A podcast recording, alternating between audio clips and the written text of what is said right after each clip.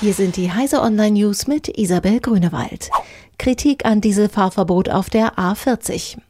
Das am Donnerstag vom Verwaltungsgericht Gelsenkirchen angeordnete Fahrverbot für Dieselfahrzeuge ab Juli 2019, das erstmals auch einen Abschnitt einer Autobahn betrifft, stößt auf breite Kritik in der Politik.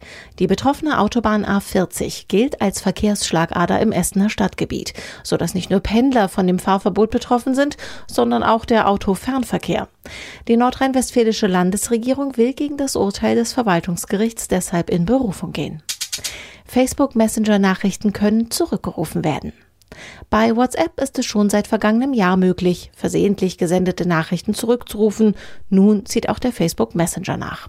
Die schon vor einer Woche angekündigte Funktion hält je nach Region schrittweise Einzug in den Messenger. Bislang ließen sich versehentlich abgeschickte Nachrichten zwar auch schon löschen, allerdings nur vom eigenen Gerät.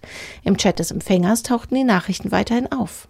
Ab sofort findet sich im Messenger am unteren Rand ein Feld zum Löschen der Nachricht. Digitalradio wird Pflicht in Neuwagen. Was beim Fernsehen schon lange vollzogen wurde, soll nun auch beim Radio umgesetzt werden. Die Rede ist vom Abschalten der analogen terrestrischen Rundfunkausstrahlung zugunsten des Digitalradios. Das EU-Parlament hat in dieser Woche einen kleinen, aber wichtigen Schritt in diese Richtung gemacht. In Neuwagen soll Digitalradio wie DAB Plus künftig Pflicht werden. Firefox Monitor warnt im Browser vor gehackten Websites.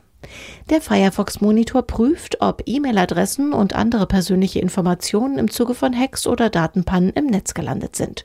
Nun zeigt das Tool zusätzlich eine Warnung im Firefox-Browser an, wenn der Nutzer eine Website besucht, für die kürzlich eine Datenschutzverletzung gemeldet wurde.